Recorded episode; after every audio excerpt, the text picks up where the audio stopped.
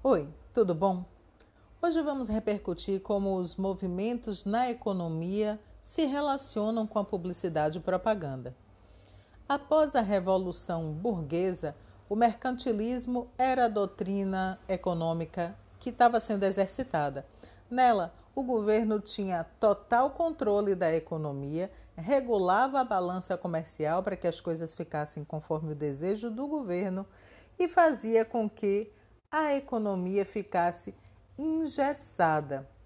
Bom, o liberalismo econômico vai surgir como uma resposta ao mercantilismo. E essa resposta vai no sentido oposto.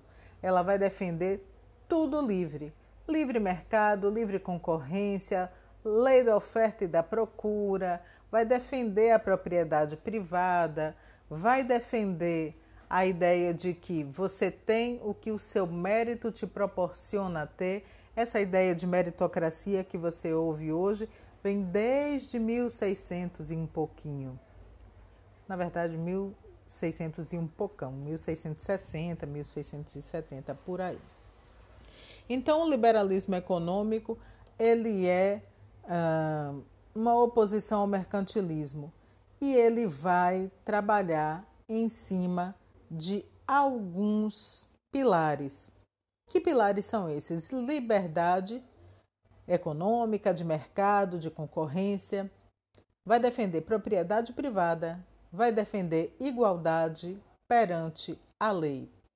E o liberalismo econômico é o responsável por conformar a publicidade e propaganda como a gente conhece, nesse exercício casado, utilizando as mídias que estão propostas e fazendo com que as pessoas possam conhecer produtos para, a partir desse conhecimento, fazer o consumo. Ele vai funcionar bem até a quebra da Bolsa de Nova York, que acontece em 1929. Aí há uma grande recessão, o poder de compra das pessoas some e não tem exercício de publicidade e propaganda capaz de reverter o caos econômico que estava colocado. Por mais que as empresas quisessem falar com as pessoas e fazer com que elas comprassem seus produtos, não tinha como isso acontecer. A inflação, a recessão, a falta de possibilidade da economia se mover vai fazer com que outra doutrina econômica surja como oposição ao liberalismo econômico. É a hora e a vez do keynesianismo. O keynesianismo foi proposto por John Keynes em razão da crise econômica de 1929 e defendia que o Estado deveria intervir na economia para possibilitar o desenvolvimento econômico e que minimizasse as grandes distorções existentes no mercado livre. Isso também iria fazer com que se controlasse a inflação, gerasse um melhor equilíbrio social e que, através disso, novos empregos seriam gerados e o pleno emprego chegaria e as pessoas então teriam um bem-estar social capaz de fazer com que elas pudessem consumir.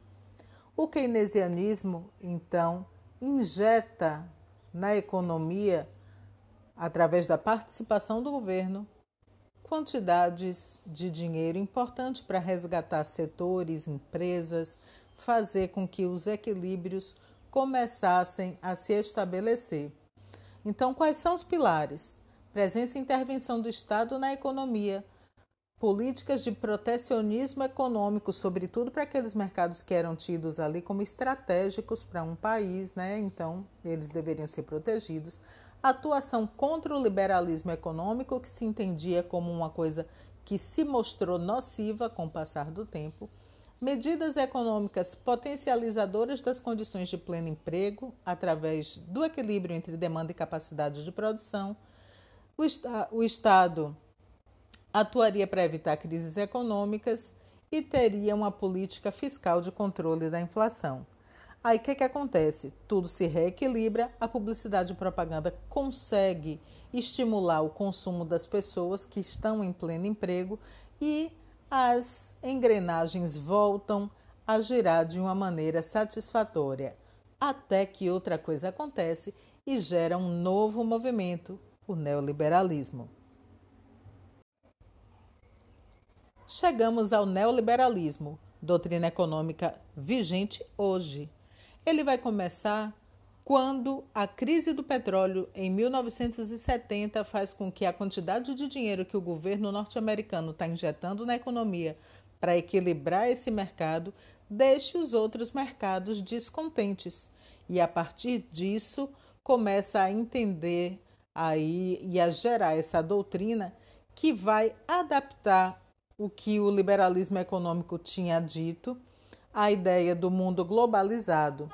Então, ele vai propor algumas coisas que são a mínima participação do Estado nos rumos da economia de um país, está novamente pedindo para o governo cair fora da economia, pouca intervenção do Estado no mercado, privatização de empresas estatais para que empresas privadas possam explorar aquele serviço e isso independe do setor público, está indo muito bem, obrigado, na gestão daquela questão.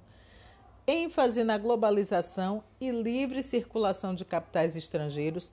Bom, se a gente não está ganhando dinheiro aqui nos Estados Unidos, o mundo é nosso lugar de mercado.